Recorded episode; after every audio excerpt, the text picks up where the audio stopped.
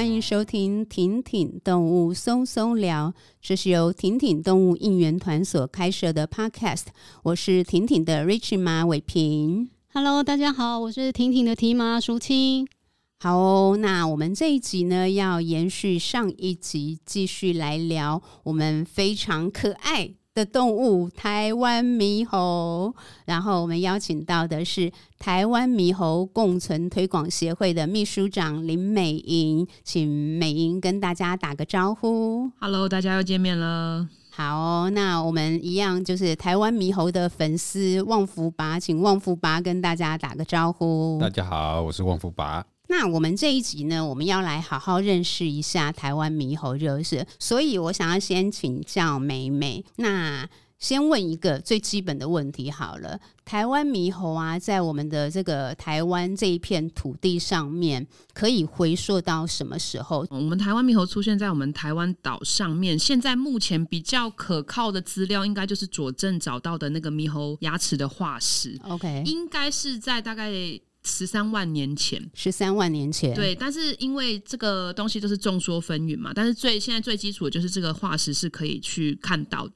那另外就是。呃，以记录来说啦，最早开始，至少从十七世纪以前就已经有记录说，哎、欸，我们寿山是猴猴子山这样子。OK，在上面已经是在写猴山了。那当然比较详细去记录说台湾猕猴的外形啦，然后它的一些基础生态的一些描述，大概是从史温猴开始。对，所以它其实呃历史是蛮悠久的，但是因为它里面当然会有很多嗯、呃，可能还没有追溯到。的东西，但是最基础的，我们就是可以了解到说，哎、欸，台湾猕猴它在很早以前就已经来到台湾，甚至是比人类更早。嗯嗯，对嗯。那再来就是说，它是我们台湾的特有物种，这样子。所以它是属于台湾岛上的特有种，就是了。是是是。OK，好。那台湾猕猴是不是曾经也一度有面临到濒危的状况吗？呃，濒危应该是说当时我们在野保法设立的。前半部的历史啊，就是我们会饲养，OK，啊会繁殖、会贩卖，所以那时候它的野外族群遭受到蛮严重的人为干扰，OK，对。那在这个状况下，我们后来就是成立了野保法之后，哎、欸，就是把猴子纳入我们的保育类动物这样子，嗯嗯，嗯，了解。所以就是野生动物保育法成立多久了？从一九八九年到现在，一九八九年确实好像，呃，野保法成立之前跟之后，其实它算是一个蛮大的转类点。目前台湾猕猴大概的数量以及分布，也可以跟大家分享一下吗？在我们土地上，以官方统计来说了哈，我们从二零零一年到二零二一年这段期间，其实他们都有做所谓的推估。那其实二零零一年推估出来的数字，跟二零二一年他们目前有一个那个鸟类调查的，他们志工有协助去做这些记录的推估，基本上都是差不多的。OK，就是大概会在二十五万到三十万区间。OK，但是这是一个推估值哦，它不是一个呃确切的数字。我要跟大家讲一个观念，就是其实。族群的数量它都是波动的，嗯，像以寿山来说，它可能婴猴一年多一年少，那也可能会因为气候、人为或者是一些突发状况，像毒杀等等的问题，都有可能会造成它们的数量突如其来的下降。但是像突如其来的上升是基本上比较少见的，嗯嗯嗯嗯，因为其实跟大家谈讲一句老实话，因为现在还有很多。呃，不管是不是生态圈的人，大家都会觉得猴子数量很多。但是基于现在官方所试出来的这些推估值，这二十年间其实没有太大幅度的变动，甚至我们应该要去担心说，为什么都没有太大幅度的变动？嗯嗯，嗯，那它是不是 OK？它在外面的整个环境栖地的状况是不是 OK？因为很常会有记者媒体问我说：“哎，阿寿山是不是有变多？”那你其实你去追溯以前的官司新闻报道好了，可能呃以前是写八百只，然后现在写一千只，它没有太大幅度的变动。可是每一年的报道出来，它都会写一个写写一个名词，写形容词叫做暴增。暴增就是八百跟一千，它其实没有差很多。对，那其实它也没有暴增。可是只要是提到猕猴数量，我们就很爱说它暴增。嗯，然后你就很困惑说奇怪，二零零八到现在其实也都没有怎么样，为什么大家都要写？暴增，对，暴增在哪里？然后我一直很困惑。然后其实很多民众就会因为这种呃报道出来的标题、刻板印象，他们内心就会烙印着一件事情，就是猕猴很多，嗯，但是它其实它真的没有太大幅度的增加，因为以野生动物来说，它的资源环境、它的栖地都不可能像人类一样无限制的去掠取其他人的资源，对，所以动物它很难就是突如其来的暴增是很难的。还要提醒大家一个观念，就是动物的族群数量多，并不代表它的整体的稳定性就是一定是非常好的，就是没有任何需要担忧它的地方，也不是。因为，呃，提到数量多的这些野生动物，我们政府呢，或者是媒体朋友最爱用的一句话叫做“保育有成”，这我也是觉得有点不是不是数量多，它就叫保育有成。嗯、对，对于我个人啊，以及我们协会的立场来说。这个动物的科普知识，还有人对它的概念都很完备了，这个我才有资格来说我保育有成，没错，没错，而不是说哎，我看到他很多，他就是有成。其实对我来说不是这样子的。对，而且我想到一个问题，想要请教美美，不知道我的那个资讯有点也许片面，就是目前啊，像是寿山的猕猴，是不是也有？基因载化的问题吗？应该是说疑虑啦，疑虑。因为在我们研究还没有完全证实之前，你说要要说它有这个。这个确切的证据，我们是不要这样子说比较好。了解，了解。欸、我们很怕被骂。比方说，哎、欸，你研究出来了吗？你怎么乱讲话？不能乱讲话。啊、对对对。对还有这个疑虑是没有错，因为毕竟以高雄市建市一百年来说，他们几乎是没有办法有新加入的群体。对，他们就是一直维持类似这样子的状态，然后数量也没有太大幅度的增减，所以其实它是有这个疑虑的。那还有很多问题，就是比如说它栖地破碎化，这是所有野生动物目前台湾来说很也是很容易遇到的。对对对，OK。那另外一个就是，好像之前也刚好看到那个美美有发文，就是就是关于大家很习惯的就觉得，哎、欸，猴王是哪一只？猴王是哪一只？嗯、就是大家对台湾猕猴的了解其实真的很少，对不对？应该是说，嗯、呃，我不可否认，其实我小时候我爸也是这样讲。嗯，可是呢，他是因为他在研究过程中，他发现一件事情，就是说他那时候有发表一篇，就是跟呃中山的老师有稍微讨论一下。他说：“哎、欸，为什么我发现有一群的那个猴王有两只啊？就是两只男生，他的位阶是势均力敌的，而且都会举尾巴。因为过去的刻板印象，我印象最深，我们最常在课本，就是我们这个年代的课本里面会写说什么会举尾巴啦，然后体型很大只、很强势的，他就是猴群的猴王。哦”嗯对，那我爸就很疑惑这件事情。好，那其实呢，在以研究来说，不太会讲猴王，是在英文上都是讲 alpha male。那我们翻过来就会说它是核心雄猴。哦，那核心雄猴呢？我我之所以到我在做科普教育的时候，我去修正我父亲以前在说猴王或双猴王这件事情的时候，我就跟他说，因为他们是母系社会。嗯，你如果一直用那个《西游记》的美猴王猴王来。刻板化印象这件事情，大家其实不会记住母系社会，小朋友就会记住他印象最深刻的事情，对，所以他们就只会记住猴王，猴王，他们不会记住母系社会。所以到我在开始做科普教育的时候，我就会说啊，他其实嗯、呃，他们是母系社会，我一定会先拖出这一这一些关键。然后我后面才会去解释说，哎，那这只雄猴它到底平常在干嘛？然后让带领他们在现场做一些观察。那我们会用比较贴近我们生活中的一些角色，我们就不一定再用猴王。像我会说，可能是里长伯啦，可能是高雄市长啦，让他们理解说，其实他不是完全专制的权威，他能不能进来，他能不能获得女生的认同，都是以母猴为一个最主要的取决。嗯。所以让大家去理解说，啊，他权力结构其实还是以女生为主，慢慢的去淡化这种很权威化、很刻板化的印象。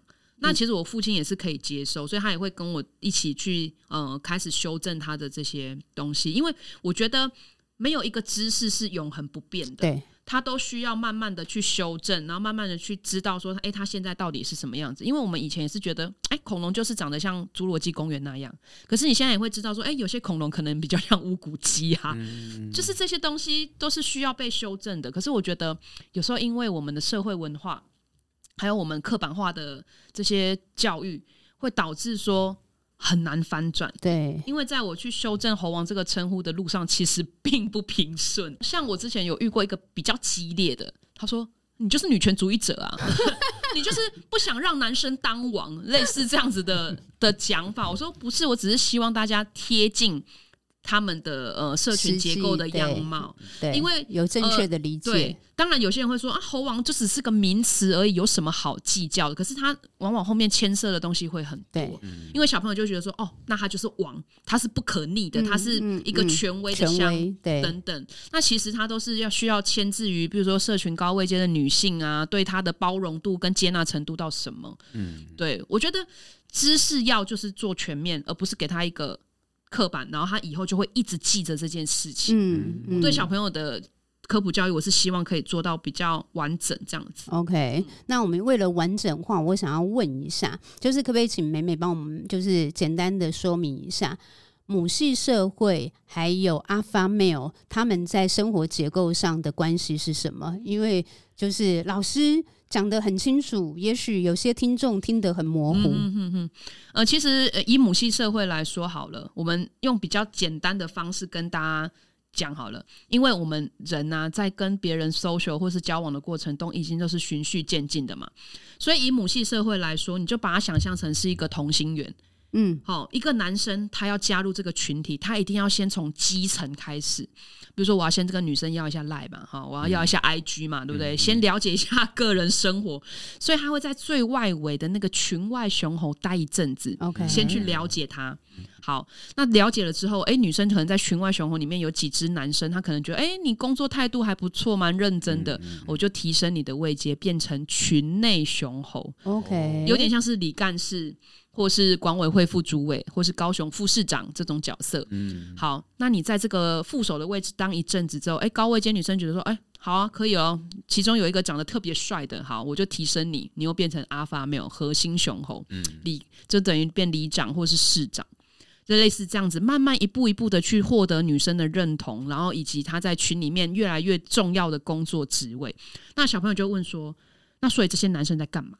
嗯，我说这些男生就是我们说的工具人，嗯，对，不是什么，你知道，他们就会幻想说，哦，他是呼风唤雨啊，美猴王什么，大家来服侍我。我说没有，他就是个工具人，就是传宗接代嘛？哎、欸，除了传宗接代，他其实要做很多事，比如说他们也会顾小孩，嗯，所以你常会看到一只雄猴坐在那边度孤，然后旁边有很多小朋友在那边跑，就类似这样，因为每一群的。每一群的女生喜欢的类型不同，他们选进来的男生就会不一样，所以也不是过去刻板化说啊，一定要大只啦，一定要会打架啦。因为像我之前也会到国中去演讲嘛，我就会问国中女生说：“哎，请问你们挑选另外一半的择偶标准是什么？”那有些女生说要帅啊，要喜欢呐，然后有些人会说我要实用型的，就是会修水电呐，对，就是其实。跟猴子也很像，他们每个群的诉求也不一样。有的诶，可能要会顾小孩的啊，有的可能就是真的喜欢小鲜肉那一型，很帅的。所以其实他们都会取决于说，诶，他们今就是现在到底他们整个集体决策想要什么样的雄性进来。然后他也不是说只有他传宗接代，大家会觉得说只有核心雄猴可以传宗接代，其实他们是偏杂交的哦，嘿，就是会争取对方的同意，女生会跟男生求欢，男生也会跟女生求欢，它是互相的，哦、互相的，相的，对对对。OK，哎，那刚才也听到一个关键名词是我想问的，你刚才讲到群体决策，就是在母系社会当中，女生母性的这个角色，他们是譬如说一般一个群体有大概的数量吗？然后他们是怎么？去去结构变成一个群体，然后怎么去决定？刚才从只是一个就是圈外的这个雄猴，一直到可以进入到圈内，最后有变成李长博这样的角色，又是怎么样产生的？这个问题很多，我要思考一下。然后我先从那个女生怎么怎么有这个位阶来说好了。其实他们女生位阶是世袭制的，妈妈是高位阶，女儿就是高位阶。那有些人就会追溯到，她以前是怎么？通常高位阶都比较强势哦，哎，对，所以高位阶呢，他们就会比较会主掌整个群的移动啊，或者是核心雄猴到底要给谁这件事情，因为他毕竟是高位阶。好，所以这是他们女生位阶的大概一个的分布是这样子。那有些呢就会提到说，哎、欸，那他们一个群社群大概会有多少只？其实以台湾猕猴的记录来说，四只到一百只都有可能。OK，平均是二三十只。OK，所以我们刚刚前面有提到的说那个估量值，就是从二三十只去推估的。OK，对，像我之前有听过一些比较奇妙的江湖传说，说猴子每到五十只就会分群。嗯，这个江湖传说我觉得非常奇妙，所以他每天还要在那边点说：“哎，你们来报一下数哦，现在有几只这样子？好，五十只是不是？那我们现在要分成两边哦。其实不会，因为他们主要是看社群的凝聚力，就像我刚刚说的集体决策。嗯，如果今天一个群体很大，可是他们都很团结，他们都不会说：哎，我要我今天就是要自己出去走一走。那他们这一群就可以一直维持，就是一百只都不不分群。可是有的群，他也许只有二三十只，每天吵架，嗯，那他们可能就很。快就会分家，就跟人会分家一样，哦、对，类类似这样子的一个方式。对，原来如此，哎、欸，很有趣，哎，这个就是那个。旺福爸，你之前知道吗？不知道，婷妈知道吗？不知道，好愧对哦，我们叫婷婷动物，但是什么都不知道。对，OK，谢谢老师。那台湾猕猴当然也有讲到，它曾经是野生动物保育法被列入保育类，但是在就是二零一九年的一月九日起，它改为一般类。然后这中间应该也有一些风波的，就是讨讨论啊，或者是一些风波，所以想要请。美美针对这个部分来聊一下。其实这次又又扣回一开始那个数量的问题。其实他们野生动物被移除或是纳入这个保育名录，都是有一个类似专家学者的一个咨询。那这个咨询委员会里面呢，其实猴子的分数，台湾猕猴的分数，在这几十年间其实没有太大幅度的变化。他们二零零八年有讨论过一次，那时候有下降一级，然后到呃这一次最近的这一次。其实分数没有变，跟二零零八年是其实来说是没有变的。但是他们就是当时的会议记录，可能就是也也是有学者反对啦，因为他觉得数量这这方面没有太准确的推估。那再来就是说，其实很多配套措施可能也还没有做好。但是呃，我其实看那个会议看到一半就啊好，我们就移除了。哎，我觉得我有点傻眼，因为其实是有学者反对的。好，那他移除了。那当时其实不管是我们这边的团体来说，也有提出非常多，然后像动物社会研究会，他们也有做出很多相关的嗯、呃、对这件事情的意见，但是最终他就是移除了。嗯，对，嗯、所以说他们当时说他们会广纳大家的意见啊，因为从讨论开始，然后发出这些要移除的风声、新闻稿，各方面其实大家都提出很多建议，我必须说，所以当时我其实是蛮。蛮 蛮生气的，我一直都记得当时的林务局局长说：“哎，台湾的保育观念提升，然后猕猴保育有成，所以我们不用过度忧心这件事情。”我都还有把那个新闻稿给留下来。好，过了三年，大家可以看到，我们前阵子，呃，去年四月的时候开了记者会，然后一直陆陆续续的都有这个关于饲养的报道。对，我其实非常非常的生气。虽然说我表面上好像没什么，可是你知道你在追踪这些饲养猕猴的过程都是很痛苦的，对，因为有些照顾的真的很很不好，嗯嗯，嗯对，然后你就会觉得你当初的承诺是在怎样？然后我收敛一下，我不能直接讲，对对，就是我当时其实。在在我们开完记者会的时候，我就是发了很很多次，就是对照的。他当初会增加保育人力呀、啊，会去查气呀。嗯嗯，对我来说就是一个空口白话。嗯，对。当然我知道他们有他们的困难，可是你不应该把话讲得那么满。对。而且你在移除之前，你既然请了这么多专家学者，那配套在哪里？你不能一句说啊，我们国人的保育观念提升哦，好，所以啊，我们就移除，这样不对，因为。其实当时就已经很多人预告你会有什么样什么样的事情发生了，那为什么到现在还是这样？对，而且这个。我忽然，我只是刚才在讲的过程当中，我忽然想到说，哎，那有没有针对譬如说国人的保育观念做过问卷调查？否则我们。怎么知道有提升？啊，一个一个感觉吧，一个感觉哦，提升了，提升了，就是有更多保育很很辛苦的保育单位运用社群发声音，大概感觉也就是这样而已吧。至于到底一般民众。老实说啦，我们上一集讨论的高雄寿山，如果真的保育有成，寿山动物园的问题也不会这么难解才对啊，就是了。OK，那我们来聊一下饲养好了。那就是刚才美美有提到说，其实有一些饲养的状况是很糟糕的，可以跟大家譬如说分享一些案例吗？呃，其实大部分的饲养，让我们第一个一定一定都会看到叫做刻板行为。嗯，他们因为。不是有人都有一个山头可以让猴子跑跳。当然，我有遇过一些一些原民，他们是真的有一个山头可以放猴子在那边跑啦。但是大部分啊，大概百分之八十以上都是关在笼子或是链养。那这个状态对野生动物来说，他们本来就不是只能关在一个小小地方生活的。那他们就会有刻板行为，可能会自残啊，可能会来回走动啊。对，这是第一个刻板行为。第二个就是。大部分九成以上的饲主都不给猴子喝水，为什么？这也是一个江湖传说。他说不喝水才不会长大，喝了水它就会长很大。然后甚至有些饲主会跟我夸耀说：“你看，我就是没有给它喝水，所以它长得那么小只。”那是营养不良吧？对，嗯，嘿，因为他们就是给它自以为人类就是觉得猴子吃水果，所以就是给它那些东西。嗯。那殊不知，猴子也是需要矿物质，它也需要一些钙质，它也是需要这些各式各样它日常生活的营养素。但是我们的刻板印象就是它就是吃水果，所以其实照顾的都不是说很好。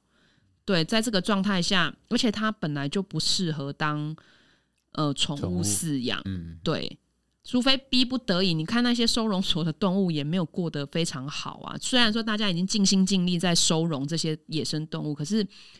只要是被人类圈禁起来，我觉得对野生动物来说都是一种折磨了。嗯嗯嗯。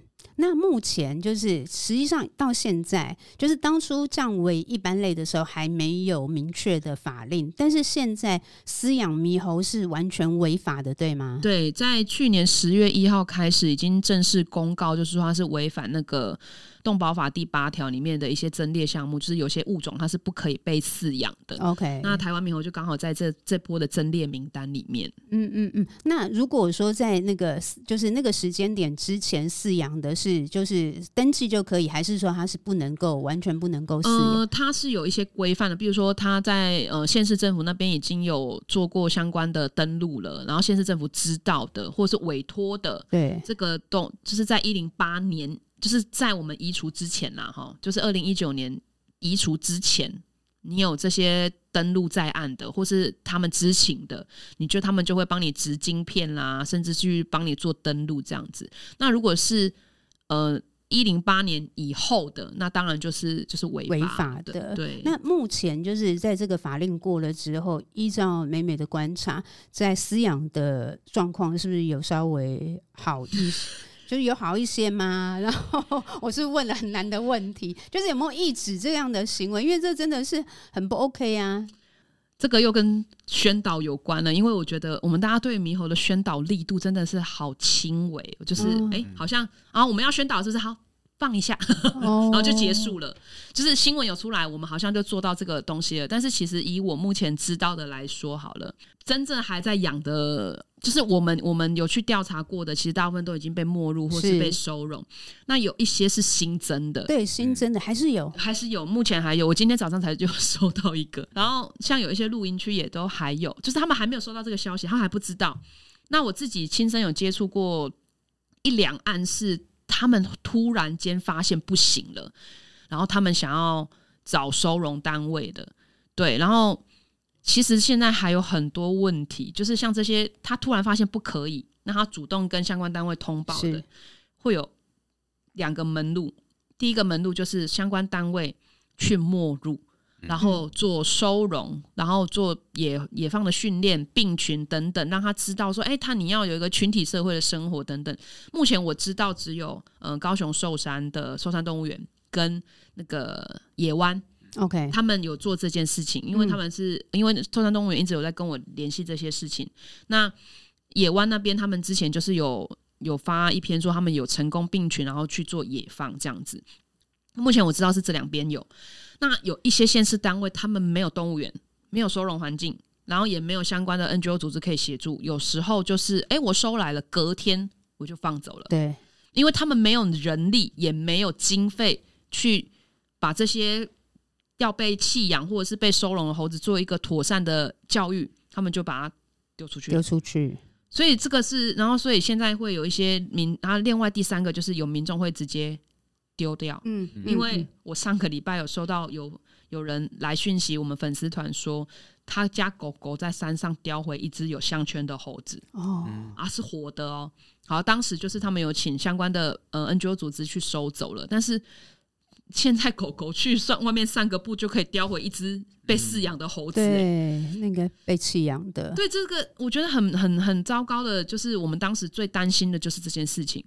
当然，法令是一定要实施，但是我也知道说，这个法令实施之后，如果配套措施没有完善，一定会有一段阵痛期。嗯嗯，嗯，就是民众不敢跟相关单位通报说：“哎、欸，我有养。”哎，那他就乱丢。那通报了，可是有些单位没有收容、没有训练的过程，他就丢了。嗯，所以这都是。我们我们有预见说，这个法令实施之后一定会有的一个阵痛期。那我想要问一下，因为刚才提到像是野湾，他们就会因为有那个专业，所以他们会去在野放之前做病群的训练。那实际上随便就是，譬如说，哎，今天捡到一只，明天放出去，基本上对猴子是不利的。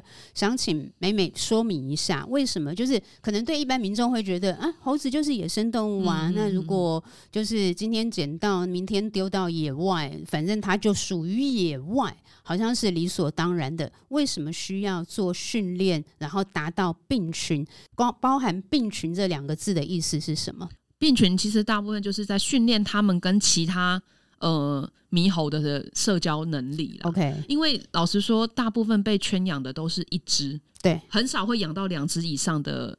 的这个饲养人啊很少，因为大家其实也没有那么多能力去做这样子的事情。那你只有一只，他从小到大接触就是人类，他不知道怎么跟其他的猕猴相处，所以才需要去做这个病群的相关训练。那其实我比较在意的训练是你至少要教他在野外要吃什么。好，然后这是第二个，第三个就是这些被饲养的猴子，他们唯一认得的就是他的饲主。那他今天如果被随意的丢弃，他有可能再返回人间呐、啊。对，那这个状态下，大部分的人对于猴子都是觉得可怕，觉得说，嗯、呃，他是不是要攻击我等等这样子的状态下，可能又会引引发新一波的问题，就是为什么会有呃饲养的猴子流窜在民宅？那是不是又会造成民众的不安跟恐慌？这些问题都是需要被妥善的呃建立一个 SOP 流程。但是目前依我所知啦。嗯，我们的林务局现在就是放给各个地方单位去做他们的规划。好，那没有一个完整的。SOP 流程说，啊，你们各个县市就是按照这个流程来做处理，其实是没有的。OK，比如至少要达到什么样的评估标准才能够予以野放啊？他们就是因为地方自治的关系，所以大部分都是给地方政府自己去做相关的规划。哦，可是有些地方政府人数又很少，地方政府自己规划是呃林务局这边的地方单位，还是比较是偏动保畜牧处那边的？哎、欸，其实每个县市不一样，就又不一样。对，就是、因为像高雄市的话，就是呃。农业局的直升科。嗯，然后像台北市的话，就是动保处，那、okay, 动保处里面还会有一个呃专门处理野生业务的，了解，对对对。对，就要看每个地方政府，但是可能就会有差异嘛，很乱很乱，然后地方政府的人力又不一致嘛，对，有些嗯有些资源很多啊，有些资源很少啊，有些送了经费被砍等等，就是很很多眉眉角角，哇，这样真的对，感觉还是离那个像你说的比较期待，确实应该是要有一套更更严谨的流程，感觉距离还蛮遥远的。那回过头，我想要再问一个，可能相对也是比较专业，但是我自己好奇的，就是当呃被野放的猕猴，假设它也透过训练了，我们要怎么样去确保或者帮助这只，就是那个本来的野生群猴，他们会很容易的就接纳一只新出现的猴子吗？应该是说，嗯，像我们刚刚有提到，猴子是母系社会，对不对？是。其实它本来，呃，在雄猴外迁的过程中，它本来就要去学习怎么融入一个猴群。OK，这本来就是他们人生必经的过程啊。那以我们自己观察的经验，其实女生要加入也是需要一个过程。对对，所以他们通常，呃，野湾他们之前放好像一次好像是放两一两只或两三只一群这样直接出去，也是有可能的。对，那我其实因为之前像有人就其实有其他的动保团体就问我说，那他也放了之后呢，我们要不要去确保他们有没有顺利存活或什么什么？其实以以一个呃我在做猕猴相关科普推广的人来说，我不会会追求说，哎、我要确保它时时刻刻就是安然无恙，因为它就是野生动物。对。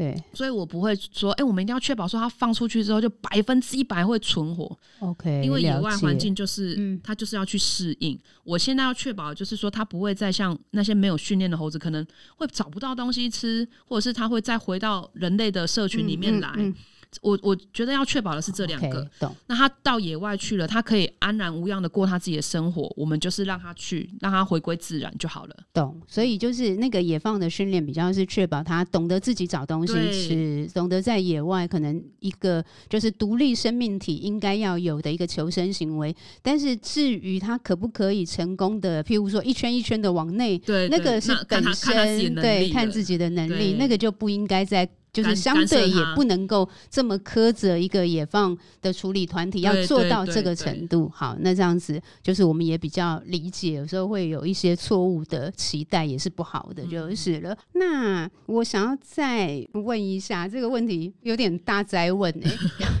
就是美美会怎么看台湾猕猴的在这片土地上的未来，跟人类共存的未来？嗯，其实我们刚刚在闲聊的时候就已经有提到说，以前我刚开始在做这件事情的时候，我是雄心壮志，我改变台湾哦。然后后来呢，你是做了 被磨难了几年之后，你就说啊，没有关系啦，就是做到。你能力范围内就好，嗯嗯，而且我以前会积极到，就是每天去 Google 猴子的新闻跟任何的贴文，然后我就会去那边跟大家比战。嗯、我现在累了，我现在累，我老了，我累了，我就我就稍微看一下，略略看一下就好，然后也不会在那种很激昂，除非是有一些比较激进的，就是类似 KOL，他们会去影响很多人的，嗯、我才会赶快纠正一下，对，会去留个言。然后如果是一般网友的留言，我就会。好了，算了。对，所以以前就会觉得说有机会的，有可能的，我们是有机会改变人类的。可是你会你要知道，其实人的观念、想法，甚至对于这个物种的观感，都是很难去改正的。嗯。所以，我们我现在就是觉得啊，我们能做到什么程度，就尽力做到那里。那如果真的没办法，有些人真的是你怎么说说破了嘴，他都不会改变他的想法的时候，我们就不要花那么多心力，就是你去改变那些你可以改变的人，嗯嗯，把握你可以改变的时间，然后不要就是浪费时间。对对对对对，一直说服他，然后他就一直跟你那边对呛。其实我觉得唇枪舌战有时候。在某些程度上可能有用，你会让有些想改变的人看到了，他会改变。可是如如果你是抱持说，我就是要跟他争个输赢啊，那就不用了。嗯，对我现在的心情就是这样子。真的，真的，确实是这样。那就是目前呢、啊，就是那个台湾猕猴共存推广协会在接下来的一年。呃，就是今年刚刚有提，在上一集有提到，你们会花很多的大概时间精力在处理，就是高雄寿山动物园的这个部分。除了这个之外，还有没有什么其他？就是大概会是你们呃着力的主要的目标？呃，像我们今年，我除了今天有带一本我们已经磨难两年的科普手册之外呢，我们今年最大的一个企划就是我要做一本绘本啊，我们已经完稿了，在今天。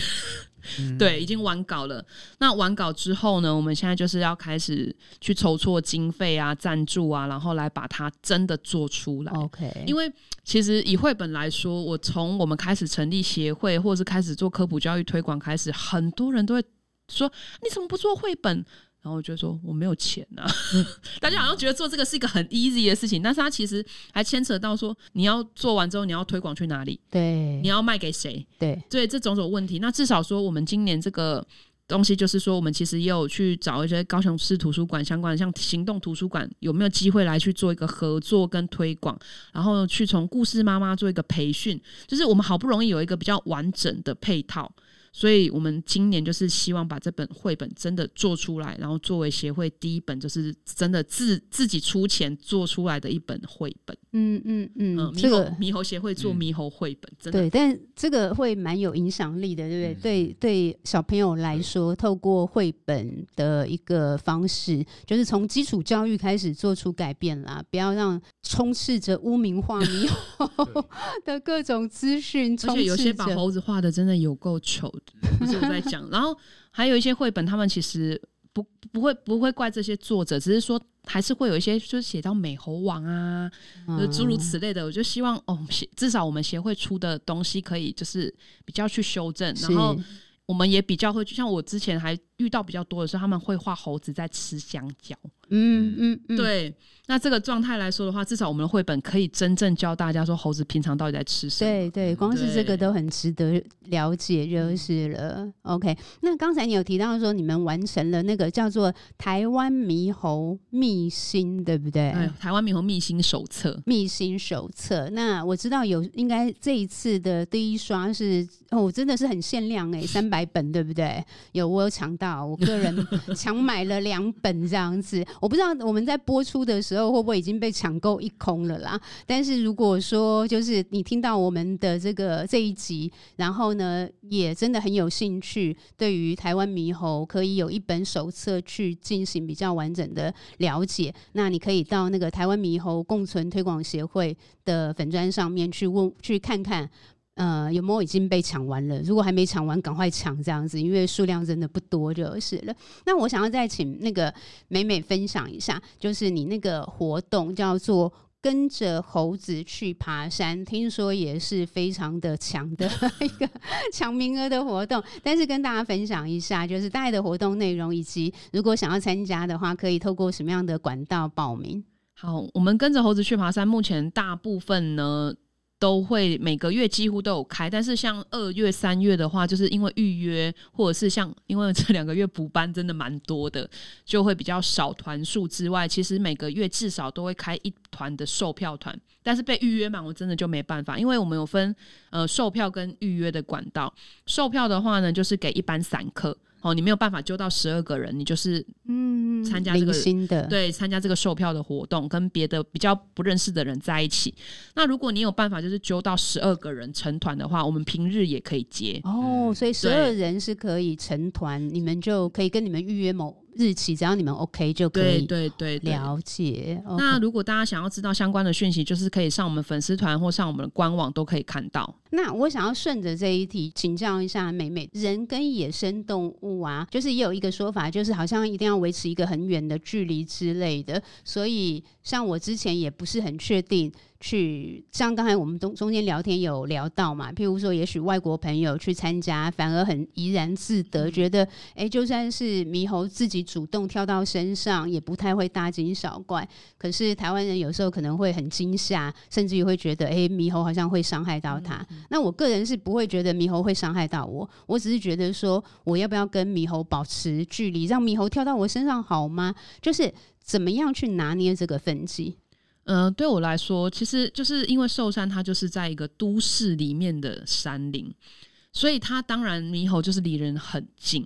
那我觉得很多人就是到现在为止，为什么我们台湾常常会觉得说，呃，跟野生动物的距离好像很远，其实就是从我们一直以来都被灌输说，哎，我们要跟野生动物保持距离。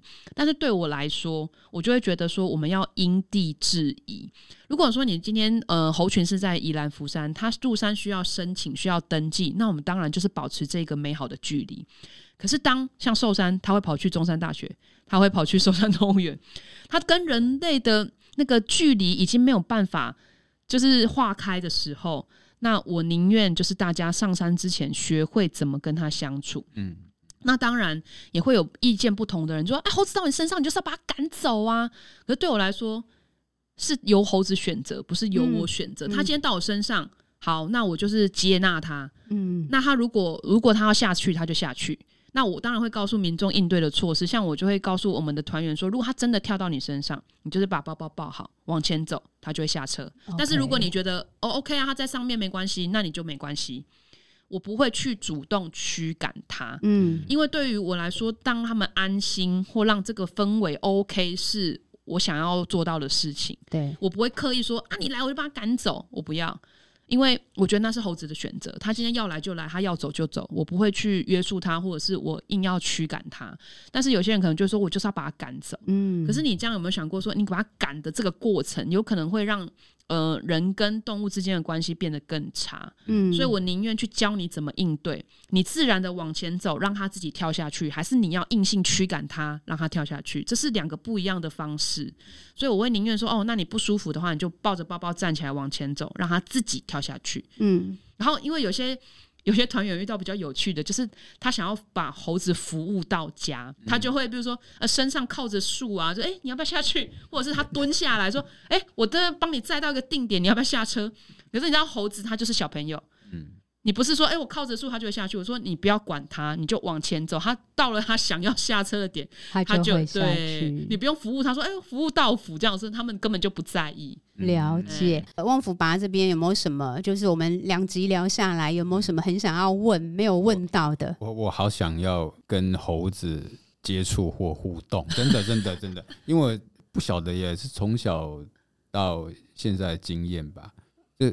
特别有一种对猴子有一种爱，很想要跟他们接触的感觉，真的不知道为什么。感觉要组一个团去参加美美的。对，那我要怎么样开始，或者是我要怎么表现？嗯嗯、对，有这样的欲望，又该怎么去引导孩子呢？嗯、通常，呃，我们遇到的小朋友是两个极端，要么呢怕的要死，看到猴子，呃，他是不是要对我怎么样？然后有一种是哦，我好想要跟猴子近距离接触，然后拼命要冲过去找猴子这种。那对。那通常呢，我们上山前都一定会先跟大家说，第一个会怕的，你不用担心，你没有长得像面包，还是你没有粘满洋芋片，猴子都不会对你有太大的兴趣 啊。所以，然后那小朋友就在审视自己有没有长得像面包这样子。好，那第二种那种很积极的，就是说他们对你对他们来说都是陌生人。好，美美老师，我是从九岁开始就跟他们打混到现在，所以他们对我的任何行为跟动作，他们都很知道我不会伤害到他。可是你们不一样，你们都是陌生人。如果你今天在路上遇到一个陌生人，你觉得他很可爱，你要伸手过去摸他，他一定是反手给你一个巴掌。嗯，那猴子也是。我说，如果你真的喜欢他们，你就蹲下来或坐下来跟他们同高。那在猴群里面，他们就会开始观察你。好，他就觉得，哎、欸，这个人没有什么嘛，就是就是这样子，然后就会在你包周围走来走去，做他自己的事情。那有一些小猴子，就像我们的小朋友一样，他会特别好奇你在干嘛，他可能用手戳你呀、啊，或摸你，你也都不要太惊慌，你就坐着，他就会抠抠你，摸摸你，好，那就是做他自己的事情。这才是我觉得最美好的状态。嗯，对，就是你坐在那边任由他，是由他们来选择，不是由我们主动说你赶快来摸我这样子。对对对对对对，是大概了解了。但是 真的很强求的爱是不好的。好，那提妈这边有没有什么要，譬如说要帮小五的学校请教一下？如果想要邀请那个台湾猕猴共存推广协会，有没有可能？譬如说，嗯、呃，我知道你们在高雄，就是有时候会有一些到学校的推广，有到其他县市的可能吗？有有有，我们全台湾都跑。我我三月还要去泰鲁格国家公园上课，哦、对对对，所以其实。只要有邀约啊，有至少负担我的车费，嗯、我都愿意到。对，收到没问题。我在跟学校说，对，因为北投山上就真的还是有猴子。就他念幼稚园的时候，就会跟我讲说，我今天学校的那个外面就有猕猴在那走来走去，然后我就会很紧张的说，那老师怎么教？因为我很在意老师的态度，嗯、然后老师就会说，就叫我们就是。看着他离开，这样子，对，就不要不要做任何动作，就看着远远的观察，就把食物收好。那我就觉得，嗯，好好险，正确正确，对，不然我很怕，我很冲去学校骂老师。不过不过这样的话，我觉得真的更适合，就是邀请一个就是专业的单位到学校进行分享。第一个是他们真的有机会接触到猕猴，所以他们的行为上面就不会造成一些，譬如说刚才讲的过度激进。的想要接触，又或者是想要要就是做出一些错的判断跟行为啦。第二个是这样的孩子，其实基本上是最有可能成为一个传播的种子嘛。对，因为他真的接触，然后他就可以跟人家讲说：“我跟你说，其实接触猕猴应该是怎么样才是正确的办法，然后会更有说服力。”这样子，所以鼓励你一定要跟那个美美老师联系。对，而且现在我每个礼拜二要去学校替小孩子念绘本，所以我要期待你的绘本 赶快出来，嗯、我就可以去学校。第一位购买者出现了，赶快赶快加紧脚步。对对对，好，那就是请大家就是持续的，我们来关注，就是台湾猕猴就是这么辛苦的，就是。很多，但是其实相对啦，相对于它确实它不是所谓的几百只的濒危，但是不代表它不需要被，其实它更需要被理解，因为它它跟我们的有可能产生更多的互动嘛，所以我觉得就邀请大家，就是各位好朋友，我们把那台湾猕猴共存推广协会的粉砖按赞。追踪起来之后，呃，密信赶快去看，还有没有办法抢购得到绘本？什么时候出？大家关注起来，这样子，因为我们其实可能都是这个社会上面真的是很少数、很少数，就是很想要真的以正确的方式，而不是以我们自己想象的方式去对待动物的这些人，就是各位听众啊，就是你们都是我们非常重要的伙伴。好哦，那最后美美还有没有什么要跟我们听听动物松松聊的朋友们分享的？就是理解共存，不管对任何议题或是动物都是一样。我们要先理解了对方，才有办法求处说，哎，要跟他永久的共存或永续的生活下去。好的，很棒哈。OK，好，谢谢美美，好，大家，谢谢。